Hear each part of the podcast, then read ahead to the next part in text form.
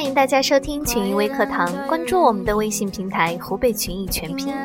十五年前来美国要两百万，被三十家 VC 给拒绝了。我今天又来了，要两百亿。马云在阿里巴巴路演现场说了这样的一段开场白：招股书显示，阿里 IPO 拟发售三点二亿股，最多融资两百四十三亿美元，对应的估值为一千六百二十七亿美元。来参加路演的投资人在华尔道夫酒店排队拐了十八个弯，电梯等了四十分钟，将近一千人来看马云。神话往往是从笑话开始的，奇迹往往是由疯子给创造的。昨天你对我爱理不理，今天我让你高攀不起。如果一个人用几十年来如一日来形容，所见过的就只有马云了。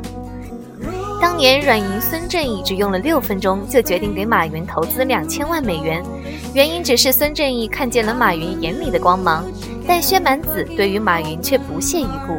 这厮长成这样，有什么前途呢？后来薛蛮子表示非常的后悔。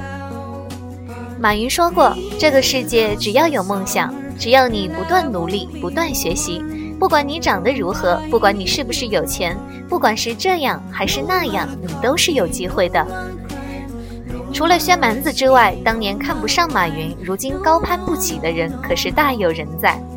马化腾说：“我现在悔都悔死了。”作为如今的竞争对手，互联网行业的资本猎手，马化腾曾经也有投资阿里巴巴的机会，但他没有珍惜。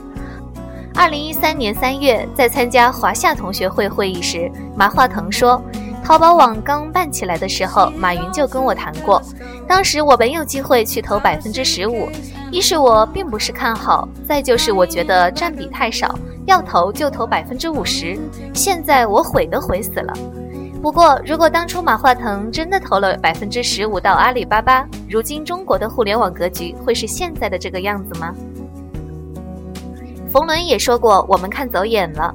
他是企业家里的哲学家，不过他承认，他也有看走眼的时候。二零一三年底，冯仑在接受媒体采访时说，当年马云找投资的时候，我们投了他的竞争对手易趣，当时确实是易趣强，马云弱，结果最后却看走眼了。冯仑说，做企业永远面临两种选择：追赶或转型。如果做跟随性的决策，那么企业家很轻松，转型却很累，而且有风险，很可能成为行业领导者。马云当时完全也可以做个庸俗的中介公司，那叫跟随，但是他转型做电子商务，今天就成为了领导者。现实告诉我们，不要轻易的去给一个人下定义，不要忽视任何一个人的作用。在企业中，我们要尊重每一位员工的价值。湖北群益积分制管理是把积分制度用于对人的管理，核心价值就是让优秀的员工不吃亏，尊重和激励每一位员工，使个人价值得到最大化的体现。湖北群益相信每一个员工都有可能成为下一个马云。好了，今天的节目就到这儿，大家有什么想法可以在节目下面留言，欢迎关注我们的微信公众号湖北群益，我们下期节目再见。